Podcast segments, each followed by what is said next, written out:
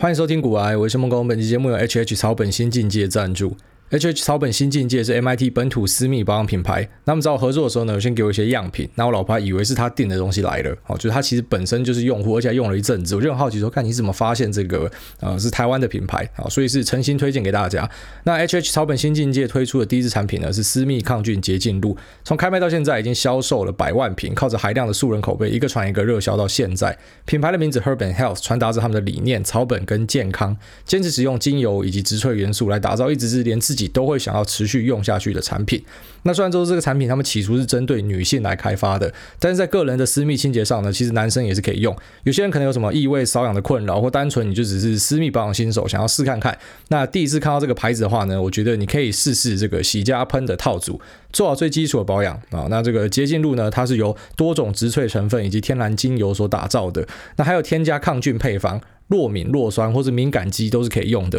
然后比较特别的呢是有凉感，所以用起来是还蛮舒服的，会有淡淡的清凉感，在天气热的时候，特别是像台湾的夏天，那就还蛮适合的。味道主要有三种，什么柑橘、花香或者木质款。那像木质款呢，我觉得男女生都还蛮适合的。好，所以不管你是新顾客还是老顾客呢，我都提供给你一个折扣码啊，就是 G O A Y E，可以直接全馆打八八折，限时只有七天。下载 App 呢，还有折价券到期的提醒以及专属优惠。我就把折扣码跟购买的链接放在我们的链接栏，提供给所有想要呃使用看看的朋友。好，那今天是开工日啊，我就在这边先祝大家开工大吉，恭喜发财哦。可能很多人现在心情很闷，你知道，有些就是放完年假之后会觉得心收不回来。然后想到以前那种什么当兵啊，或者是当学生的时候都有收心操，每次做收心操的时候心情都超闷超干的。但自从出了社会之后呢，其实我是还蛮喜欢工作的啊，不管是像是以前的工作，或者说像现在我的工作，就是我看到开盘我就觉得很高兴啊。那我觉得像我这样的人应该是少数，就是有病的。我们是喜欢工作的。那大多数的人呢，其实我们坦白讲，工作就是为了赚钱而已。啊，就是如果说今天是没有办法赚钱的话，大多数人你就会放弃你的工作啊，就非常简单啊。所以不用拿一堆呃漂亮的东西去 sugar coat，然后去把它这个糖衣化去包装。反正我们大家都是不喜欢工作的，那只是为了可以赚到钱这样。所以就把这件事情想通之后呢，就想说好啦，反正我就是出来赚钱的，心情不要闷啊。希望你们都还是可以过得很开心这样。那我相信如果在美股或者在台股有部位的啊，最近心情可能就不会闷啊。美股已经连续涨好几天了，那些全球股市都连续涨好几天了。那台股呢，在今天是。新春开盘的第一天啊，就直接跳上去破了一个历史新高。那台积电涨了四趴多，我手上的持股呢，我刚刚看了一下，大概整个平均下来涨幅有三趴到四趴左右，非常吓人哦。就是还有些甚至直接说涨停的。那这其实就是我们在新年前跟大家讲的哦，就是我给大家的一个建议啊。你过新年，你不应该把手上的部位清掉啊。虽然很多人都像我一样，我们在去年一九年的时候啊。就是一九跨二零年的时候，那一月三十号收到一个新春大白包行情嘛，啊，因为那时候因为疫情的爆发，所以整个台股算是崩跌。那我也在这一次放假前呢，有跟大家提醒说，你不要一朝被蛇咬，然后十年怕草绳啊。因为如果说我们用过往的经验来看，对，有时候会落赛，但是大多数的几率是站在呃，就是会有红包行情这件事情上面的。好，那我们当然是站在几率高的这一边。好，所以很常跟大家讲说，哎，投资不一定要看后照镜，因为后照镜过往发生不代表未来发生的。但是这个大数据。还是有用的哦，就是过往好几年的数据是这样，那当然你就可以去期待说胜率高的会在哪一边哦，大概是这样，所以你不要因为说哎某一年不好啊你就放弃。啊，比方说像现在你就很尴尬嘛，假设说你在过年前把所有的部位都出掉。我老实讲，像现在你敢追回来吗？很多人一定就不敢了。你看到你的股票直接跳空五趴上去，你敢追吗？好，就算你敢追，比方说你本来有一百股好了，然后现在跳了五趴上去，你就知道你买不到一百股，那心理上就很纠结。然后那个是整个人性上是没有办法克服的。所以很多时候很多的这种投资大师，他就会告诉你说，哎，重点不是买，也不是卖，哦，重点是爆。你抱越久，获利越大。我真的听起来像干话，但是我觉得很多时候你就要去意会，你要去体会过，你才会知道什么叫做抱越久，获利才会越大。哦，根本不是说什么你要找一个完美的买点或是卖点，因为那可能都不是最重要的事情。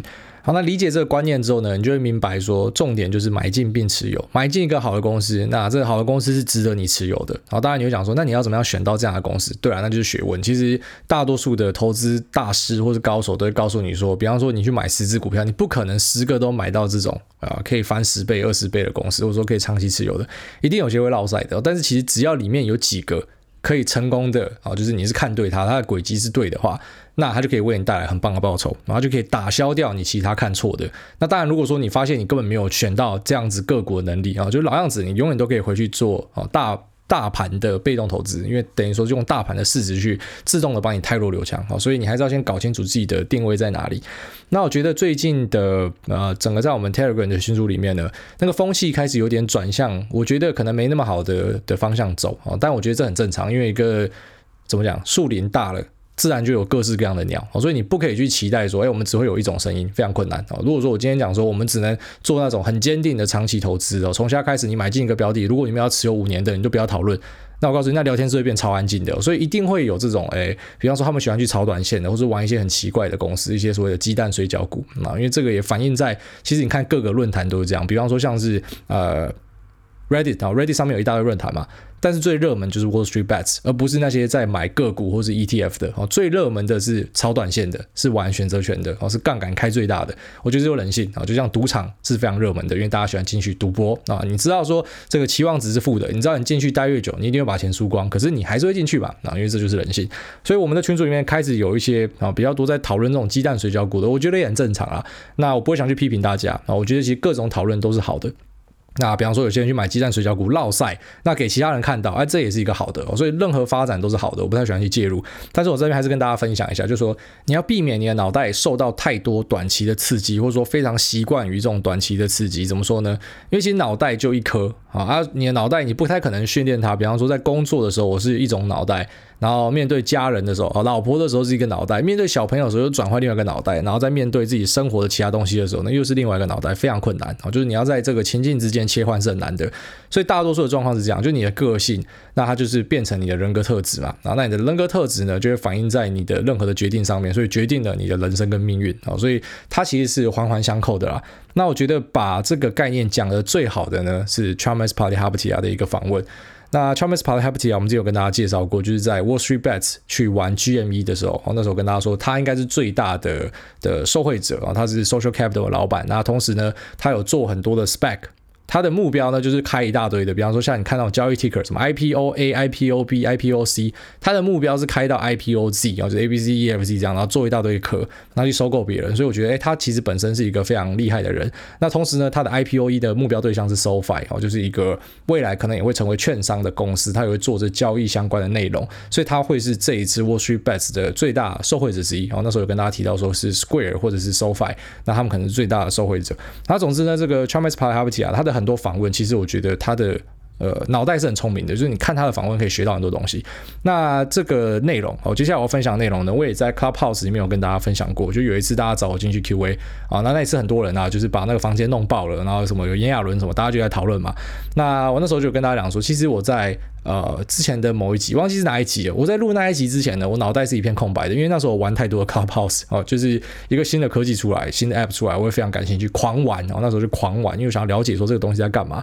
就玩到后来发现说，干自己被榨干了，就是你会一瞬间不知道我要讲什么啊。你平常可能坐在电脑前面要录音的时候文思泉涌，可是啊，因为你花太多时间在 Clubhouse 上面，所以你一瞬间就整个空掉了。那蛮幸运的，我觉得好像是。对啊，就是某某种什么他妈天神还杀小，虽然我没有在，我是无神论的啦，但是呃，我就觉得好像是某种力量在眷顾我还杀小，就突然我的 YouTube 就会推了一个影片，然后就 Chalmers Palihapitiya 的一个访问。那在访问里面呢，啊，他就是跟一个呃，就是一个一个提问者，他问说，诶，我们要怎么样呢，才可以去让我们我们长期的这个资本的利得持续增加？我们要怎么样去扩大我们的收益啊？然后呢，在投资上面获得成功啊，就类似这样的问题。那他就在这个回答里面跟大家讲，他就说，其实呢，太多人都很着重那种很快的东西啊，像所有的社群媒体，它的那个曲线基本上都是非常陡峭的，它起来的时候很快，但是它下去的时候也很快。那很多人会去追求一个 IRR，比方说四十趴，啊，我想要这个快速的成长，可是对他来讲呢，他觉得诶十五趴就很好了，哦，对他来说十五趴就非常好了。那像是亚马逊这样的生意模式，对他来说是最好的，我就慢慢的上去。那一般来说，这种慢慢上去的东西。他假设要衰弱，他要下来之后，他也会慢慢下来。那快快上去，我觉得快快下来。那我觉得它里面讲到最核心一点，就是说，哎，其实你发现像呃这个 Steve Jobs 啊，贾伯斯呢，他就是完全的跟社群媒体绝缘啊。那当然，像 Chalmers p a r t y 他说自己没有跟社群绝缘，可是呢，他也会尽量的主动的去训练他的脑袋，说，哎，我不要太常去接触这样的东西。然后为什么？因为比方说，你今天发一个 Instagram。那你发 Instagram，你很快的就获得，比方说人家来按赞或者来回应你，这是一个很快又很及时的一个互动。所以最后面呢，你会花很多时间在拍今天他妈松饼吃什么啊，然后今天去哪里玩，还是今天看到一只什么漂亮的狗狗，或者说呢今天去一个很酷的旅馆，你就会花很多时间在拍这个，然后并且你会想要获得很快的一个 feedback，很快的回馈，你要看到很多的赞，然后你要看到很多的留言，在这样过程中，你会你会获得很很巨大的快乐。那我觉得其实哦，Clubhouse 本身我我得强调，我觉得它是一个非常非常好的 app，但是呃花太多时间在上面是不好的啊，因为这是我自己的心得，因为花太多时间上面的，当然你很快就会想要去，首先好，比方说因为很多讲者在上面讲嘛，啊你就希望说我不要是讲的最差，我不要雷到别人嘛，那或者说呢，你会看到诶有些人讲的很烂，你想要赶快把它卡掉，你就产生一些很焦虑的感觉嘛，那或者是哦这个烦恼虽然我目前没有，因为我进去的房间都会就直接突破上限哦，可能也是因为。我我的那个 follower 里面有一些蛮厉害的人啊，所以大家可能跟着进来就会把房间弄爆。但我知道很多人会去追求说，欸、你看我今天这个房间有一百个人、两百个人，哎、有一千个人的这样。好，其实这些就是非常短期的 feedback 啊。如果说你花很多的心力去。着重在着重在你要收到这种很短期的回馈呢，那可能造成的效应就是说，你的脑袋会开始放弃去做一些长线的思考，所以你开始去做一些很投机的东西。那你会发现说，你一去之后就回不来了，就有点像是你进去赌场里面开始赌之后，你就很难出来了。那其实我觉得这就反映在哦，就是我们新书开始有些人会去玩鸡蛋水饺股，它其实就是类似这样的概念。当你今天开始进去赌，那可能获得一点甜头。那当然你也可能会落赛，可是你会记得你有获得甜头这样的一个想法，然后就是我可以很快的，我干嘛要抱着这些科技巨头？干嘛要抱着 ETF？我明明就可以在这边，有时候一天就二十趴、三十趴，所以你的脑袋就会习惯这样的东西。之后你再去买那些大权值股啊，今天涨一趴什么的，然后你就觉得干这好慢哦，我不要了，你就开始全部去投入在那样的东西。那如果说那样的东西的期望值好的，比方说什么，好这些鸡蛋水饺股，假如说有一个数据可以显示说，诶几千个鸡蛋水饺股里面，后来会有几百个，就是它会脱离鸡蛋水饺股，诶那当然这样做就是值得的，就是合理的啊。但是问题是，鸡蛋水饺股往往最后面就是鸡蛋水饺股，就是它的股价之所以会这么低，那它的财报之所以这么烂，是有原因的啊。就是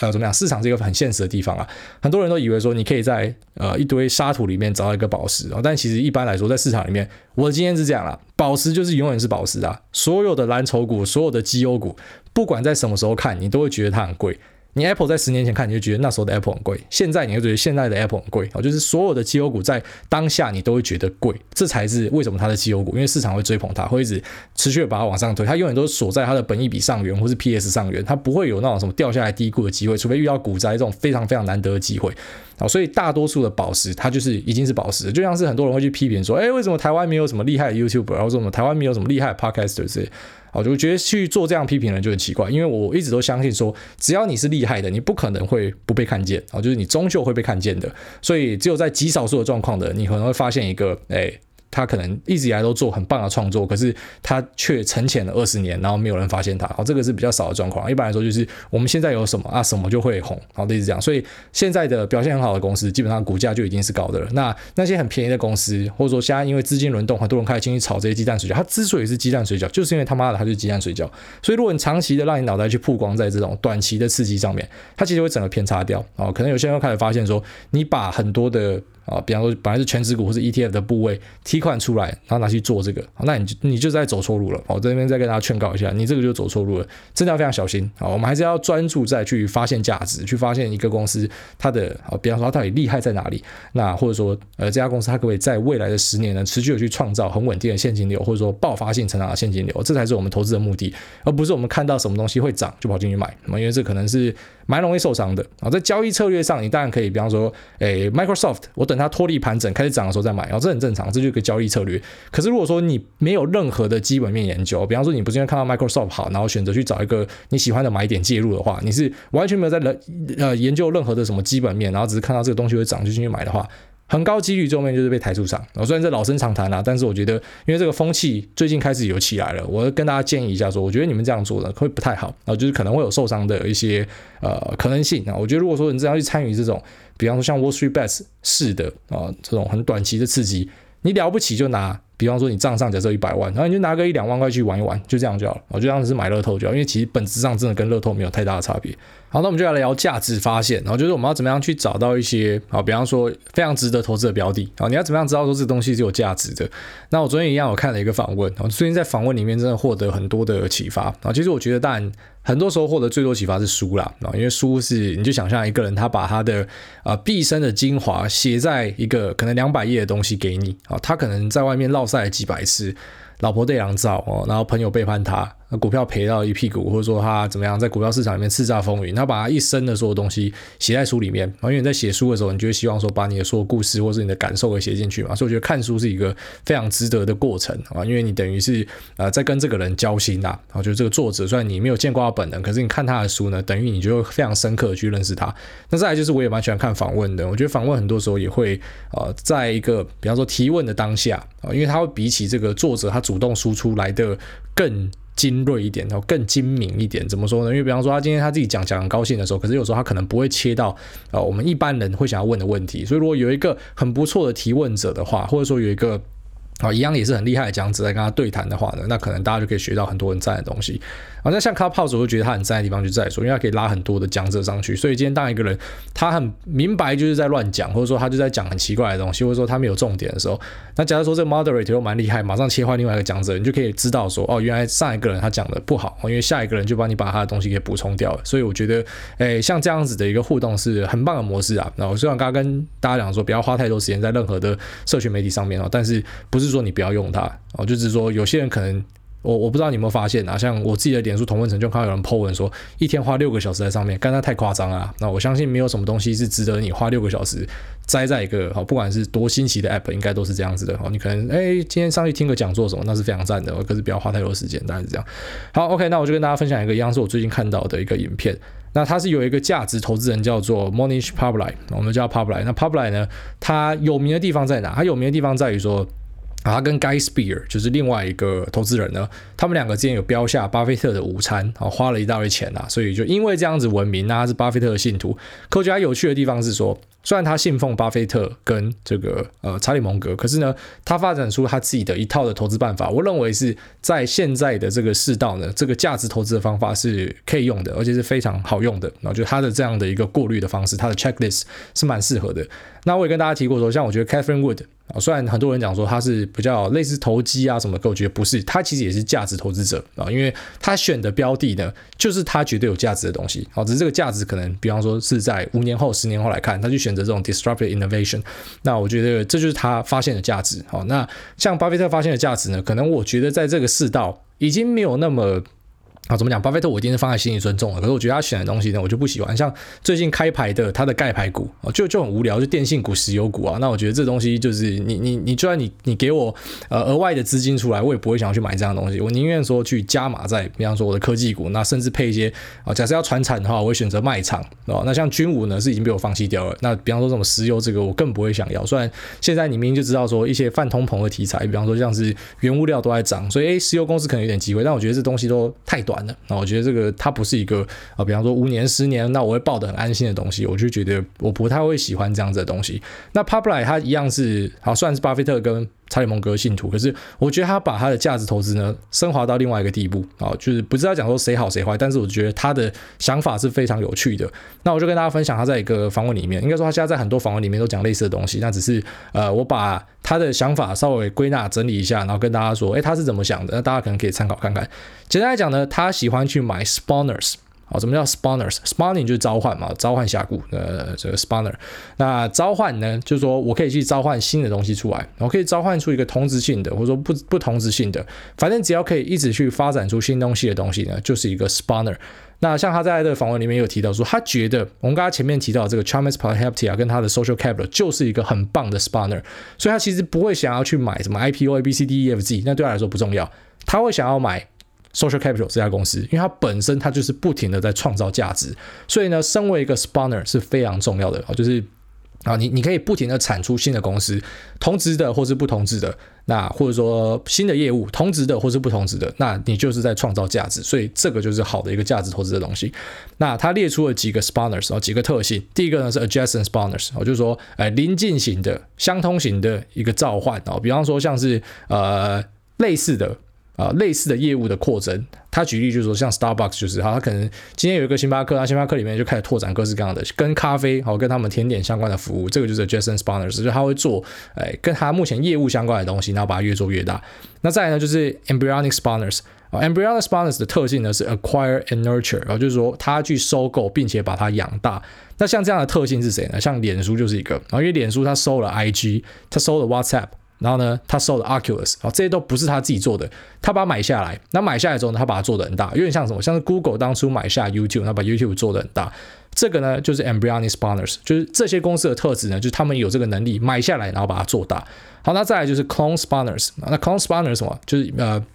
如同它的名字哦，clone 就是复制嘛，所以呢，它就是 copy successful products。简单来讲就是抄袭仔。然后那抄袭仔呢，它举例是 Microsoft，因为他说 Microsoft 的很多服务器就抄别人的啊，那作业系统是抄苹果的啊，然后可能它的 Surface 也是抄别人的，然后它的呃 Azure 呢，然后就是抄是可能 AWS 或者 GCP 哦，类似这样，反正就它都不是走在最前面的，它都不是最先进的，但是比方说它就是有能力去。呃，把市面上已经有的服务，那把它 copy 出来，然后做得很好。那像这样的公司，除了 Microsoft，当然像脸书本身也是一个，像脸书就是抄了 Snapchat，然后做了这个 IG 的 Instagram 的 Story 嘛，这个就从 Snapchat 抄来的。所以其实抄来抄去是很正常的啦。很多时候是这样，像你今天看到 Clubhouse 红，那你就看到 Twitter 有一个呃 Spaces，好，那 Facebook 呢也会推出相关的功能，就大家都会去模仿去做一个大家可能觉得可行的生意模式，然后所以 Clone Spawners 也是一个很重要的特质。那再来最后一个呢，就是 Non-Adjacent 它跟第一个 Adjacent Spawners 的差别就在于说，Adjacent Spawners 就是说你做通知性的哦相关的一个生意，那 Non-Adjacent 呢就是你去创造一个新的并且是不相关的东西。那像这样这样子的例子有什么呢？好像亚马逊就是一个，然后因为亚马逊呢，它本身一开始是卖书的，可是你看那个 AWS 啊，就是 Amazon Web Service，它根本就不是它本质上相关的东西，可是它凭空凭空创造出一个就是一个还蛮屌的东西，那并且呢，现在是他们的获利引擎啊，所以这个就是 Non-Adjacent Spawners。那总之呢，你列出这四个 Spawners 之后呢，你就可以把它想成是你画一个表格，然后你开始去市场上找有这样特性的公司，然后你把它放进去啊，这个可能就是一个很不错的投资标的。但是啊，我觉得重点的胖区在这边，如果说你可以找到四个特质都有的公司呢？哦，就是它同时呢，它可以做到 adjacent spawner，那它也是 embryonic spawner，它也是 clone spawner，那它也是 non-adjacent spawner。有没有公司可以做到四个都有？哎，其实很多。那像是他举例啊，就像是腾讯就是其中一个啊，那亚马逊当然就是其中一个啊，亚马逊它也有这个。啊，收购之后把它扶植长大的，他也有去抄袭别人的东西，然后呢，他也有在他的业务范围内，比方说在 Amazon，他是本来是卖书的嘛，然后就要开始卖其他商品，啊，这个就算是他本来业务范围内的扩增。那他也有 non-adjacent，就是不是他本来业务范围内的一个扩增，所以他全部都有。那腾讯呢，阿里呢都算啊，这些都是所谓的 Apex Spawner，他把它称为 Apex Spawner，就是说它同时具备有上述的这些特质。那他觉得其实所有的公司呢，都必须要有一定的。Spawner 的特质，你你可以不用全部都有，你不一定是 Apex，因为 Apex 是最稀有的。可是呢，你一定要有一一定程度的这个 Spawning 的功力，就是你要可以去召唤出新的新的生意，你要有这样的一个的能力啊。如果说你没有办法召唤出新的东西呢，你就会变成时代的眼泪，你就等于你走错路了，你拐错弯了，然后你就不见了。他认为像是 IBM 就是一个，或者是 GE 就是一个啊，就是你已经没有能力再去创造出新的东西了。那这样的公司呢，就不会是一个好投资标的。所以，其实我觉得像他这个他这一套价值投资的心法就非常的赞，哦，就是它的价值投资呢，不太是大家想象的那一种。我用一些量化数据去看本益比、本净比，因为太简单了，他妈猴子都会嘛，猴子都知道说我可以拉出来看谁本益比低，哦，它搞不好就是被低估的。OK，投资这么简单就好了。那我们重点还是要看一个公司的未来，而不是看它过去的表现，因为你看到所有的这个本益比、本净比，那是用过去的表现来算的。你要看本益比呢，你要看预估本益比啊。可是你要怎么去算预估本益比呢？就是你对它的业务要有一定程度的了解，你要可以去预计说它下一季、下下季，或者接下来五年、十年有没有成长的机会啊。那比方说未来你要投资一家公司啊，那你不知道要怎么样的去做初步的筛选啊。那透过这样的机制呢，那你就可以很快的去把它做一个分类，它是哪一种 spawner？那搞不好你就意外的发现说，哎。它全部都有，哦，就虽然说它才刚出来，可是你已经在这家公司的身上看到有这样的 DNA，就是它是有可能可以去复制，那并且创造出更多成功的生意模式，那他就认为这是一个超级好的投资标的啊。不过他又讲一点，我觉得还蛮有趣的，这个我大概就认同一半啊。就是说，就是他的主要目标呢，都要去找那些可以翻什么十倍、两百倍，甚至更多倍以上的公司。所以呢，他是蛮建议，比方说，假设你要去找可以翻到一百倍以上的公司，然后你可能就要锁定市值呢是要小于。好，比方说这个五百 million 以下的，因为其实用过往的数据来看呢，你要在那个时候投资才有机会。但是大多数的公司，只要只要进到 IPO 的阶段呢，它其实很多时候就已经上了这个 billion 了，就已经上了十亿以上的市值了。所以当然它翻倍的机会就没那么多了。所以你可能要在它还是比方说私人公司的时候，你就要参加它的募资去入股，但是一般人做不到了。啊所以我觉得，呃，我们不用向他去追求什么十倍、一百倍以上。啊，其实我觉得对大多数人来说，你只要可以赚到哦，在一家公司的期望报酬可以到呃几倍、两三倍以上、五倍就很好了啦。然后就以大多数人来讲，诶，这个风险就是算是可以被锁住的啊。你可能下档设个二三十趴，那上档的你的目标是以翻倍为主啊，所以要抱住。那其实，在翻倍的过程之中，你就知道股价一定就是涨涨跌跌的啊。它比方说，你你去拉所有这个几个。目前表现好的权值股啊，当然你就讲说，哎，这些是幸存者偏差，可是本来你就是要去找到这些英雄嘛，啊，你去找这些大的权值股，亚马逊、微软啊，然后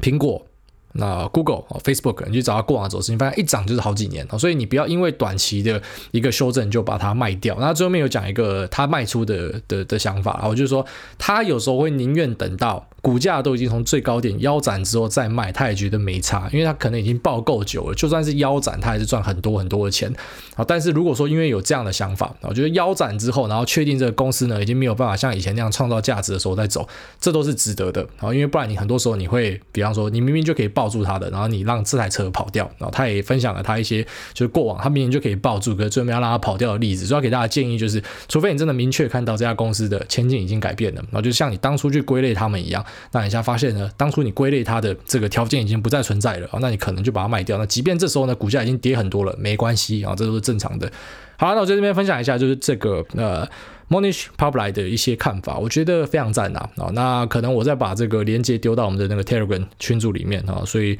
再让大家 Telegram 频道啊，就再推播给大家。那可能大家可以自己去了解看看啊。我这边就是当成是讲给可能听不懂英文的人，那算是一个蛮浅白的，让你知道说他的想法是什么。好，那我们节目先到这边，我们接下来进入 Q&A 的部分。第一位民权东路皮皮人，他说第一次五星留言，请主委夹去配，祝牛年顺利。他说：“请教相同台股 VS ADR 是 EPS 跟 PE ratio 为什么会不一样？是因为计算的基期不一样吗？例如二三三零 VS TSM，另外买二三三零与 TSM ADR 有何不同？为何同期的报酬率结果会不同？感恩，因为 ADR 会有溢价啊。哦，简单来讲，你看台湾台积电的持股要二十趴，什么花旗、什么信托杀小的，那个就是 ADR。哦，就是说他把一部分的台股圈起来，然后变成是 ADR 到美国上市，就是 American Depository Receipt。”那在美国上市的部分就是台台湾的台积电的一部分哦，简单来讲就是这样。那这一部分呢，可能就有一些溢价的关系啦哦，所以因为溢价嘛，价格偏高，那当然本益比算出来就不一样哦，所以它的数值上就不太一样。那如果你是台湾人的话呢，直接买台湾的二三三零；那如果你是美国人的话呢，那就是买 ADR 哦。简单来讲就是说，看你的位置在哪啦，你就买哪一个。好，下面为这个三观被刷新说江户川来登哥。他说：“艾大你好，最近看的《零规则》这本书，只能说 Netflix 太屌啦，直接跪下！真的只能信用卡支付吗？我也好想看 Netflix 啊！不是啊，为什么你会没有信用卡？我觉得信用卡是一定要办的。你知道，很常我听到人家讲说什么，他打电话去把信用卡的呃额度给降低，因为他怕自己会乱刷。我他妈就黑人问号诶、我跟你讲，信用卡的额度一定是越高越好的。诶，你去哪里找一个一个月后才要支付，然后并且呢是零利率的贷款？”你找不到啊，所以像这样子条件，当然是你备而不用，好不好？你那额度可以刷到什么一两百万，备而不用，这对你来说是很大的一个周转空间哦。所以基础观念呐，啊，就是信用卡一定要去办，好不好？一定要办。那呃，你自己的消费控制不了，那是你自己的问题啊。但是我觉得额度是无辜的啊，就像钱钱呢，你要乱花是你自己的选择，但钱是无辜的，钱不是坏蛋啊，大概是这样。所以还是信用卡把它办下去啊。下面一位有神快拜啊，这是 Love GG，他来留言了。他说：“恭喜发财，来拜年，五星吹爆，小资族靠 Nvidia 过年可以多买几道菜给家人开心。但还是要来大喊舅舅 PLTR VYNE IZEA TRXC SPC 舅舅水饺。GG 就是最近一个很喜欢买水饺的人啊，但是我觉得你们不要学 GG，GG 他厉害的地方是他本业一定是很 OK 的，他就是他妈的，你看他整天都在入金啊。”然后你也不知道他的资金分配怎么样嘛？不过我目前跟他是有在呃三档股票上面去做一个小小的比试啦，因为大家都说他反指标嘛，其实也不是大家说是干，大家亲眼目睹，半年来太可怕了。那于是呢，我们就讲好说，那不然我们就来对做几只股票。所以像是这个呃一月七号，我们那时候开了 Nvidia，在五三四的时候，那其实 Nvidia 我本来就长期持有的，只是就选在那时候呢，就挪了一部分资金来大力的加码一下，然后就是跟 GG 对做。明目上是讲对做啊，但实际上它也是做多，所以其实上涨它也会赚钱哦，只是因为它是反指标，所以 大家在做多的话就期待它会跌，但确实它刚买。就直接跌掉，好像十趴多吧，我记得就有人停损了，然后后来 Nvidia 就就开走，我看到六百多块，但当然我们还是不要膨胀哦，搞不好六百多块后来又跌回去五百三十四，好，那跟那个他妈的星际效应的那个奇异点黑洞一样，干你娘的，那股价就会被吸回去，那真的很难讲。那后来在一月底呢，我们就开了 Square，啊，那时候的价格呢是选在二二二这边哈，一样就是 Square 也是我长期持有的嘛，那我就一样挪一笔钱来加嘛，那目前也是险胜，然后目前 Square 是在两百七十几块。那昨天呢，我们又开了一档新的，就是 Facebook。那 Facebook 呃也是看好，所以其实我不是讲，虽然讲是讲赌局啊，但实际上这些公司都是我本身看好的，我才会想要跟他对坐，就有点像是啊，顺便娱乐一下，玩一玩也好啦。那诶、恭喜 GG 在这个 Nvidia 赚钱，然后他讲说这个鸡蛋水饺啊，就刚好是我们今天讲的话题啊，就说鸡蛋水饺，像 Love GG 这样的人，其实大家在群组里面看他这么久，看他整天都在入金，然后他整天在入金呢，他就玩鸡蛋水饺，我觉得那对他来说就是一个娱乐啦。可是很多人你拿你自己本来的投资部位转去丢鸡蛋水饺，那比较不明智。然后提的这几只呢，大概中。间三个我认同是鸡蛋水饺了，但是前面的这个 PLTR Palantir 或者最后面的 SPC 啊 Virgin Galactic，我觉得不太算是鸡蛋水饺啊。Palantir 它的基本面是还蛮扎实的哦，但是当然它的涨幅也是很惊人嘛，从 IPO 十块到现在已经二十几块了。虽然最近大跌，可是你要想，哎，它也是短短的在。几个月内就翻倍的股票，哎，哦，它的涨势是很惊人的。那 SPC 的 Virgin Galactic 这个公这个公司比较迷一点呐，然后当然就是目前假设说你要投资太空旅游，你唯一买得到的标的就是 Virgin Galactic。那 SpaceX 你是买不到的啊，或者说其他有在做太空布局的 Blue Origin 你也是买不到的。那你唯一可以买就是这一支，但是这一支的条件上我觉得是最差的。就今天假设市场上你买得到 Blue Origin 跟 SpaceX，你一定是买这两支，你不会买 Virgin Galactic，而且它是非很常落赛。但是这张股票有趣的地方就在于说。它就算是非落赛，有时候这样喷。啊，然后或者说放好消息的时候反而就崩，所以我觉得这张股票有点像是美国的主力股的感觉哦，就是它的涨涨跌跌，其实就是一堆人在里面瞎玩哦，可能有选择权的买家，然后一些大户啊就在里面杀来杀去的，它跟基本面其实已经相当程度的脱钩了，但是它其实不太算是鸡蛋水饺，鸡蛋水饺就是讲那种食之无味弃之可惜啊，就是那种很很鸡肋的那种东西，你才会讲它是鸡蛋水饺，像中间那三个比较像啊，那 Palantir 跟。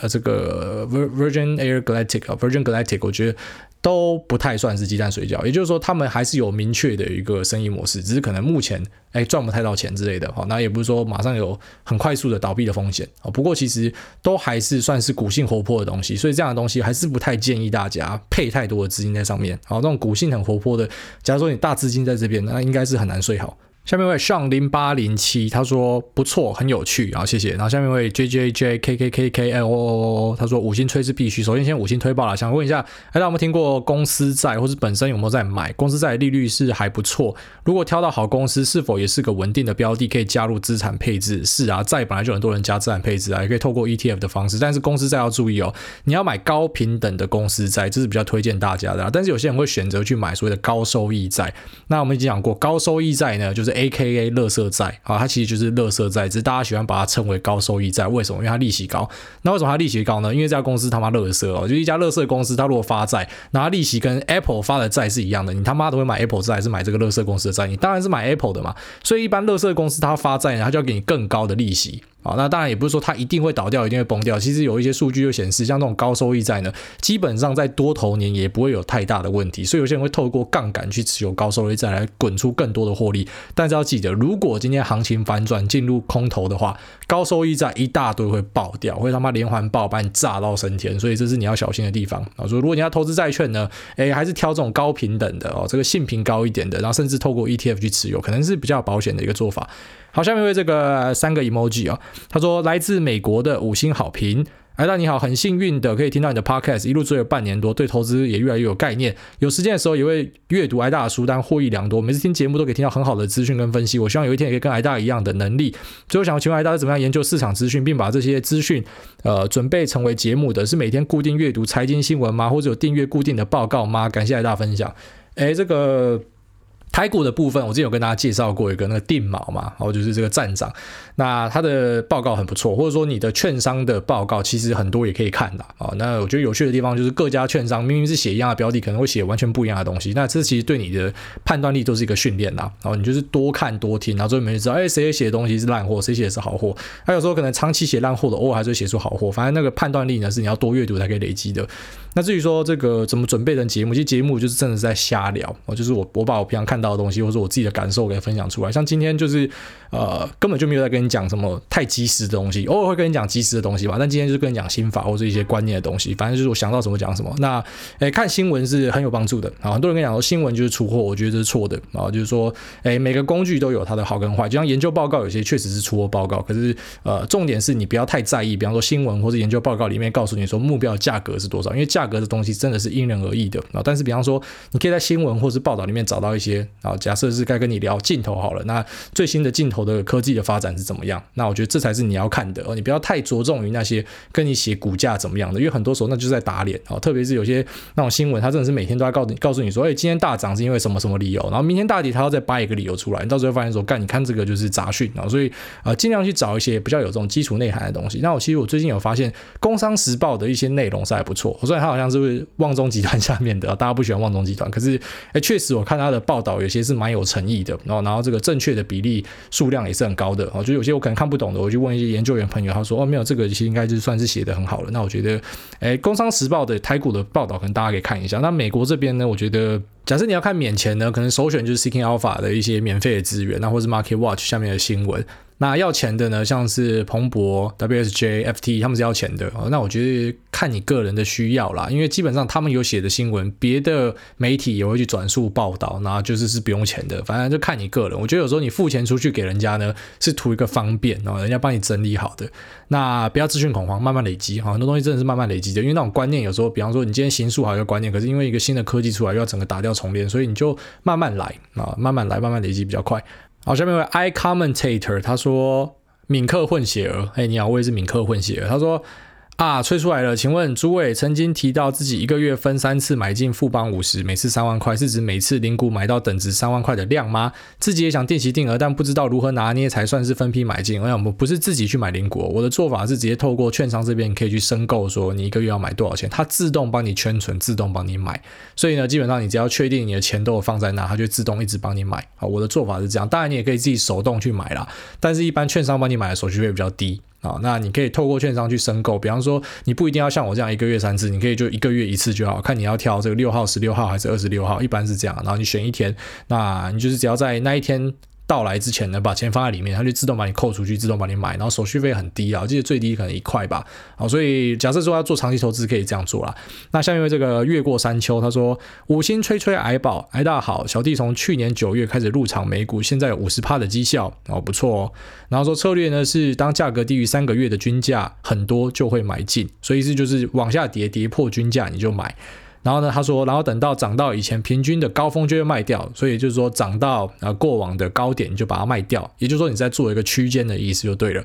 然后说也因为这样子持股通常不会超过两个月，算是超短线吗？算，然后这样绝对就是超短线，两个月，而且是有点在看低点，好，就自己算一个低点跟高点，这个就是 market timing，然后这个就是所谓的超短线啊。那再来就是说，因为害怕 FT 出金会碰到很多问题，所以就只把投入的二十万当本金，就不再入金的。又觉得说以各位算是半长期投资半年以上，这样速度太慢，因为股价涨了又跌，没卖感觉是少赚一波，所以仍是以我现在的策略去投资。哎，大觉得这样的投资方式健康吗？挂号也因为这样子，当初买了三百九的特斯拉，在四百五左右就卖了。最后祝挨大一家新年快乐。呃，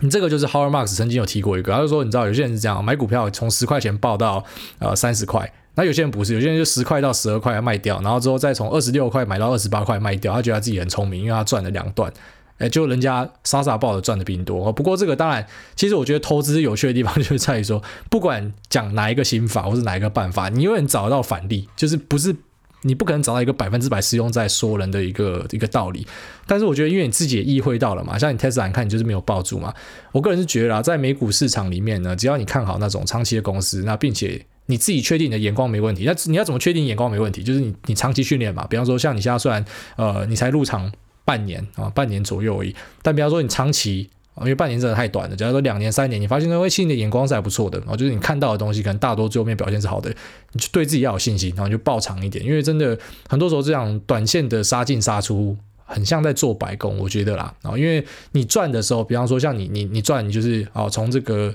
感觉它跌破均线的时候你买，然后到前一个高点就把它卖掉，感觉你好像哎这样很聪明嘛，赚了一波。可是问题是，哎，如果说你只期待赚这种，比方三十趴、五十趴，可是你别你你跌的时候，你也可能是跌三十趴、五十趴，甚至更多，你懂我意思吗？就是变成说你把你的获利的上限给锁住了。那这也是我今天分享在啊这个 Telegram 群里面，我讲啊这个彼得林区曾经讲过一句话了，我就说你应该是要灌溉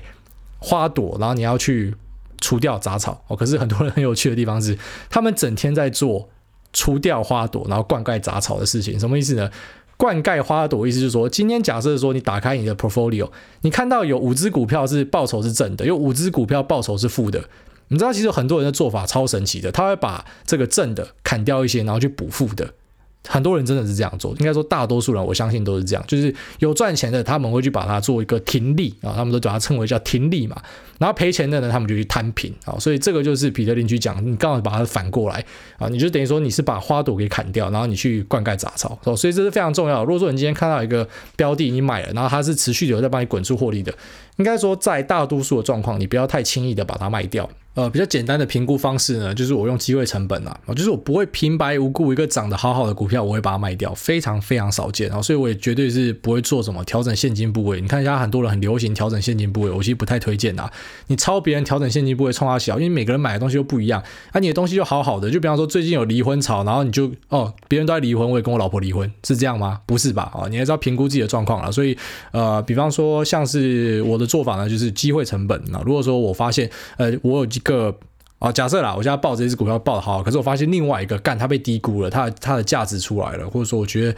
它现在有新的题材超赞的，那我才会把这边沙漏去来补那边啊，所以大概是这样，就是一定要有一个理由啦，不会说什么莫名其妙说，哎，碰到什么位置了，我觉得高点到了就把它卖掉啊，因为这样择时进出应该不是太棒的策略。好，那今天节目先聊到这边，就先这样，拜。